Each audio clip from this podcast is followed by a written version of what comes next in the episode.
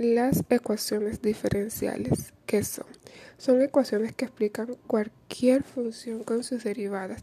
Estas son ecuaciones que a menudo se usan para describir la forma en que las cosas cambian con el tiempo, ayudándonos a hacer predicciones y tener en cuenta tanto las condiciones iniciales como la evolución de las variables.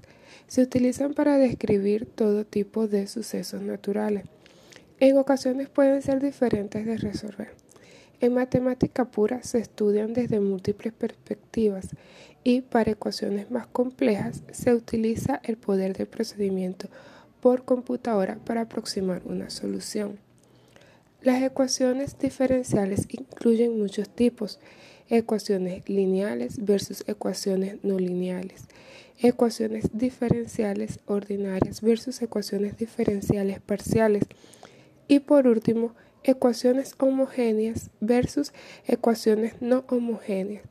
Las soluciones generales o la exploración dependen de descifrar el tipo de ecuación en cuestión.